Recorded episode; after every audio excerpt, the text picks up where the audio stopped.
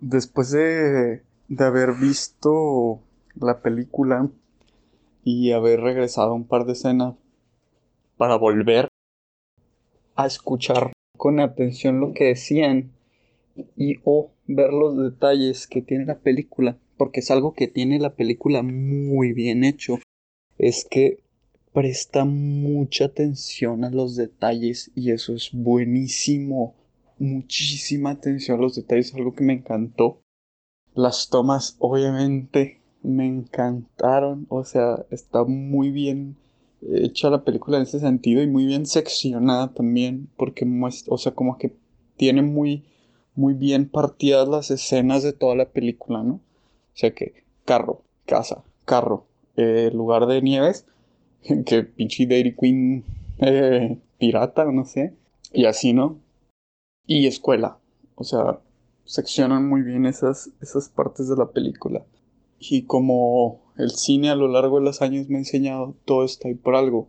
Y como todo está ahí por algo, todo es importante. Todo tiene algo, todo tiene un significado. Entonces, y sobre todo en la casa, sobre todo todo lo que pasa en la casa es súper, súper, súper, súper, súper importante. Me parece una película muy parecida a este Once Upon a Time in Hollywood, en el sentido en el que si tú ves la película sin saber, sin conocer, sin tener un background, no vas a entender un carajo. O sea, está bien la película, pero no es nada del otro mundo. Y esto es lo que me pareció, eh, me, dio la misma impresión con esta película, que es, mucho así en ese sentido. Pero conforme lo empiezas a analizar, empiezas a, adentrarte un poquito más en todo, en prestarle atención a los detalles, en tener un background de todo. Por ejemplo, o sea, saber que Oklahoma es, es, un, es un musical y que la escena final está muy ligada a la escena de Oklahoma del, del, musical. Todas estas cositas, ¿no? O sea, de que el director que sale en los créditos, ya ves que hay una parte donde está viendo las películas, bueno, está viendo una película y salen con unos créditos, güey, a la mitad de la película. Esa parte, ese director, eh, no, no me, Robert Semick, creo que se llama, Semick o no sé qué. Ese güey es el que hizo las películas de Volver al Futuro y eh, supongo que por ahí tiene algo que ver por la nieve o algo, el expreso polar. Obviamente tiene que ver Volver al Futuro porque esta película habla mucho como el, tiempo, ¿no? Y todo esta relación, no sé si enfermiza o, cómo explicarlo, de, de Jack. Jack se llamaba, ¿no? Con el tiempo se nota un huevo que es el mismo director de The Eternal Sunshine of the Spotless Mind por todas las escenas. O sea, la, dirección de fotografía es súper parecida y a mí me, me, gustan un montón las películas que se atreven a hacer cosas diferentes en el cine. ¿Sabes? O sea, escenas diferentes, tomas diferentes, ángulos diferentes. Todo este tipo de cosas a mí me parece genial en el cine. A mucha gente no le gusta. O sea, por ejemplo, eh, bueno, no, no, me quiero salir mucho del tema, pero me gusta mucho la dirección de, fotografía de esta película y, y, me parece increíblemente bien lograda, ¿no? O sea, como por ejemplo focalizan un, un objeto, o sea, el carro, por ejemplo, cuando van manejando, que es carro, nieve y oscuridad completa. Este, igual con, la universidad, o sea, logras, con la preparatoria, logras ver la preparatoria, pero no ves absolutamente nada más. Focalizan muy bien todo, o sea, es, muy inmersivo, se, nota que se quieren meter como en, en este, en este adentro de lo que te están queriendo contar, ¿no? En The Eternal Searching of the Spotless Mind lo hacen para dejarte claro, en cierto sentido, de que todo, hay, hay oscuridad alrededor porque estás hablando de la mente de una persona, ¿no? Y yo creo que en esta película también hay una parte al principio de la película donde van hablando de los poemas y de los libros y de todo esto y todo esto es súper importante, güey, porque, o sea, esto es, es importante para este güey. Y hay esta chava, Luisa, según yo, no me acuerdo, que, en una parte llama Amy o algo así, ¿no? Hay una parte en la que ella va pensando sus mamadas y este güey parece, güey, que es, o sea, como que la, como que la escucha, güey, ¿sabes? Como, como si escuchara sus pensamientos. Y esto se me hizo bien, bien peculiar, güey, bien raro, bien curioso, ¿no? También me gustó mucho que la, la película te hace sentir muy incómodo, como que notas todo el tiempo que hay algo raro, notas todo el tiempo que hay algo extraño en la manera de hablar de todos, en la manera de comportarse, o sea, como que te, como, que te dan a entender que este vato y su familia y, y la manera en la que creció fue totalmente bien social y awkward, ¿sabes? El vato.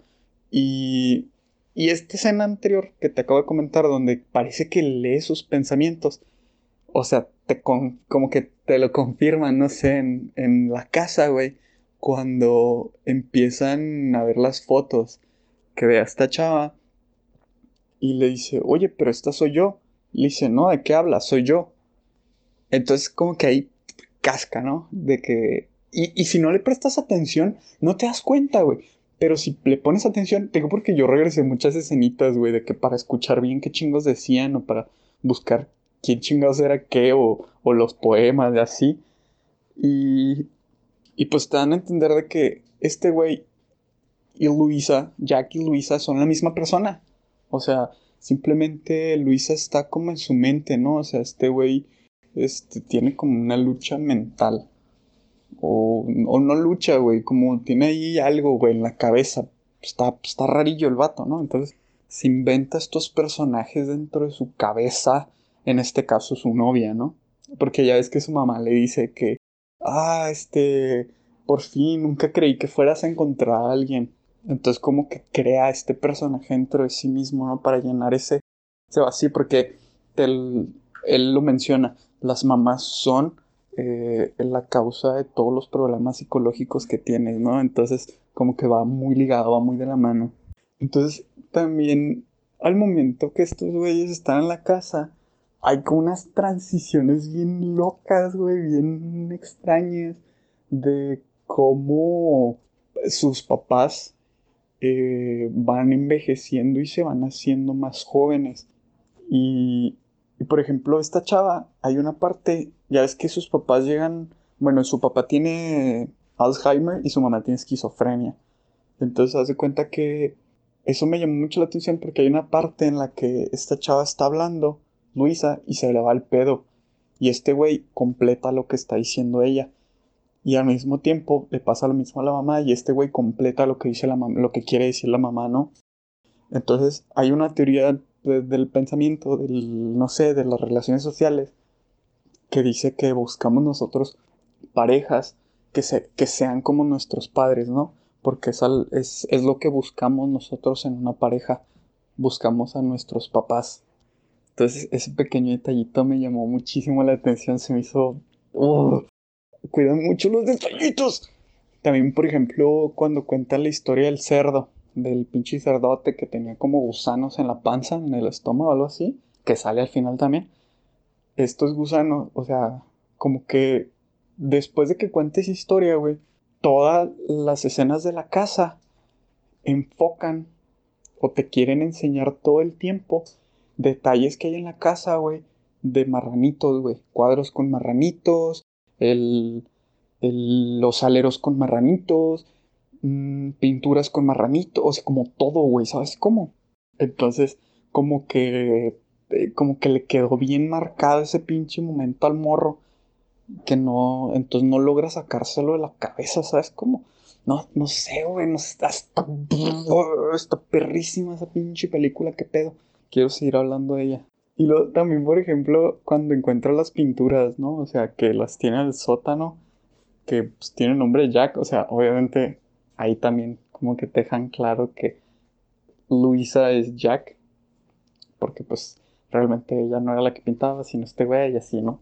Y, continuando con lo del cerdo, o sea, esto del cerdo, este, pues ya cuando el, obviamente también te dejan claro que este güey, que Jack, es el janitor, el, el, el conserje, ¿no? Y que como, como que ve su vida pasar, ¿no? Yo diría, y, ve todas estas, como que toda esta situación, ¿no? Como que es algo que está recordando todo el tiempo. Y cuando está en la escena final, que llegan ahí al, a high school, es como, es como la cúspide de su vida, ¿no? O sea, el vato se imagina el cerdillo y todo porque pues fue, supongo que un evento muy traumático en su niñez. Chance no muy traumático, ¿no? Pero que nunca olvidó. Y, y por eso era, era como que esa parte del cerdillo al final, como que el vato ya las estaba dando, se estaba muriendo. Ya ves que sale una escena del carro donde se está muriendo, le está dando un paro, no sé muy bien qué le está pasando, pero se está muriendo. Y, y llega este momento de introspección personal, bueno, obviamente personal, de su vida, ¿no? Y, y empieza a ver toda su vida pasar junto con el cerdito, ¿no? El cerdito le empieza a decir muchas cosas y, y Luisa también le cuenta muchas cosas que él de cierta manera pensó, ¿sabes cómo? Y, y ya, ¿no? Obviamente al final, pues se muere este güey y pues ya, era como su introspección final, digamos, su, su, su ver su vida pasar ante sus ojos de una manera muy peculiar. Y luego, cuando está en su casa, o sea, como quiero creer como que es, eh, o sea, estas son dos partes de su personalidad, ¿no? Luisa y Jack.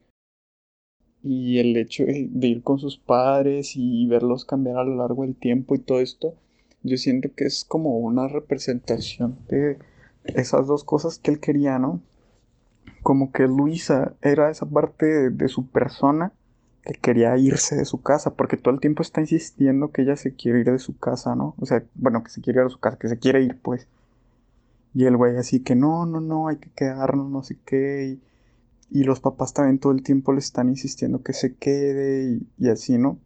Entonces como que toda esa parte de la casa son esas dos partes de su mente, de esas dos partes de su, de su persona, quieren, pues, o sea, están como en una lucha interna, ¿no? Entre quedarse y, quedarse a, vivir con sus papás y, y, cuidarlos, porque hay una escena donde sale con su mamá ya súper vieja y la está alimentando y la chava esta le dice que, ah, es que eres muy buen hijo y no cualquiera hace eso te quedaste con, tu mamá y la cuidas, no sé qué, como que le, le hace muchos cumplidos acerca de esa acción que él está haciendo y él le dice que se siente muy bien al escuchar eso, ¿no? Entonces como que Jack por un lado es esa parte de, él mismo que quiere quedarse a vivir con sus papás y eh, Luisa es esa parte que, que quiere salirse, ¿no? Que quiere vivir su vida fuera de su casa y por eso como que los papás de repente se ven jóvenes, de repente se ven viejos, de repente se ven así, ¿sabes? Porque como que el vato no encuentra ese momento de, pues, de irse de su casa, ¿no? Porque también es socially awkward, es súper extraño el vato. Y eso está muy chido. O sea, también como de repente tiene en el saco la, como una badge, con la, la, el pin ese que se había ganado de, no eres un, eres un mediocre, pero qué bueno que lo intentaste. me, llamó mucho la atención, o sea, cómo siguen cuidando todos esos detallitos. Por ejemplo, lo del perro, que de repente existe y de repente no existe. Cuando esta chava se mete al cuarto de Jack, bebé, bueno, no bebé, niño, eh, no sé si te fijaste, pero hay una urna y la urna tiene la foto del perro, o sea, son las cenizas del perro donde él ya murió, pero sigue ahí, ¿sabes, cómo? Está... Uf. Y dentro de las cosas que tiene este güey, dentro de su cuarto, tiene muchos libros de los que hace referencias a lo largo de toda la película, tiene películas, tiene así, ¿no? Y no sé si viste la película El Hoyo, pero en la película El Hoyo, el vato que va al hoyo, un poco de spoilers, se lleva un libro, se lleva el Quijote.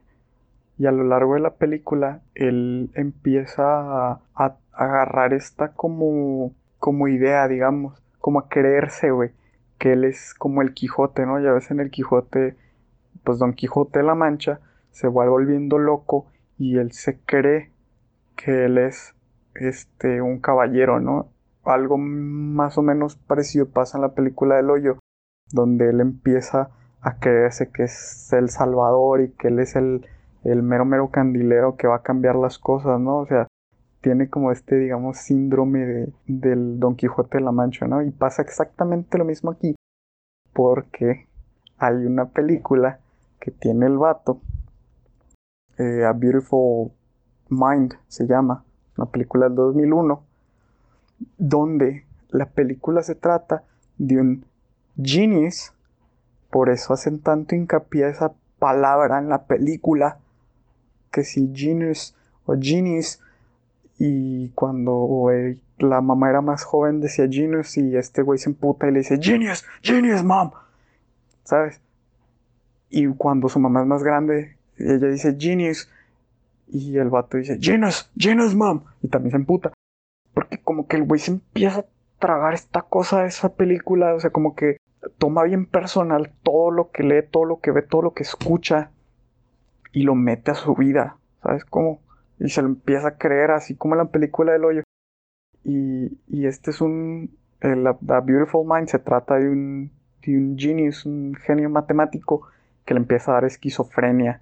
Entonces de ahí viene también esta enfermedad de su mamá de escuchar voces y ya me voy a callar y voy a pegar todos estos audios y los voy a hacer un podcast. Ya para terminar, como que la escena, la escena final es un guiño gigantesco a Oklahoma, ¿no? Ya es que al principio de la película que hablan de Oklahoma, pues la escena final, bueno, las escenas finales son como el super guiñazo a Oklahoma. No sé si a este güey le gusta mucho Oklahoma o qué, pero es un guiñazo que te cagas. Y se me hizo bien raro, güey. O sea, como que todavía no termino de de entender por qué, de por qué este güey se proyecta en esta escena. O sea, eso sí lo entiendo. Se proyecta en la escena porque también se cree esto de Oklahoma como, como lo que te mencionaba antes de, de que se mete en todo lo que lee, en todo lo que ve, en todo lo que escucha y se lo cree, ¿no? Entonces este güey se personifica dentro de Oklahoma, dentro del musical pero no entiendo, o sea, no termino de entender por qué todas las personas las pinta como viejas. O sea, se me hace extraño, porque toda la película habla del tiempo, ¿no? De, de, crecer, de envejecer, de ser joven, de como que el vato, ya ves que menciona, añoraba el, a los jóvenes, decía, es que están más llenos de vida, más llenos de, de hope, de esperanza, más llenos de, todo esto, ¿no? Entonces, como que el vato admiraba mucho a la gente joven. Mm, mm. Como, que él... Yo supongo que el güey quería ver que todos fueran jóvenes como él. Digo, viejos, perdón. Que todos fueran viejos como él para no sentirse tan mal, ¿no? Porque todo el tiempo el vato veía gente joven y él añoraba a la gente joven, él quería, supongo, de cierta manera volver a ser joven, por eso los admiraba tanto, ¿no? Y al momento de la escena final, como que se veía que era gente joven, pero pintados de viejo, ¿no? Para, no sé si, si él sentirse mejor o si quería, pues no sé, ¿no? Algo, algo por ahí, ¿no? Ya en su lecho de muerte. Porque de hecho hubo algo que me llamó mucho la atención el comentario que hace Luisa acerca del tiempo, de la percepción del tiempo, dice la mayoría, la mayor parte de las personas se perciben como un centro, como el centro, un punto central y que el tiempo va a través de ellos, ¿no? Y yo creo que el tiempo es estático y nosotros nos movemos a través del tiempo y que es por ello que el tiempo nos arrebata como que la juventud, ¿no? Algo así menciona la salud, el oxígeno, no sé, esa, esa frase me, me llamó muchísimo la atención. También lo de los animales, que los humanos somos los únicos animales que percibimos el tiempo, porque es una percepción completamente humana, que es por eso, o sea, que los otros animales siempre viven solo en el presente, no ven el futuro, no piensan en el futuro, y que a nosotros nos agobia el futuro y por eso inventamos la esperanza.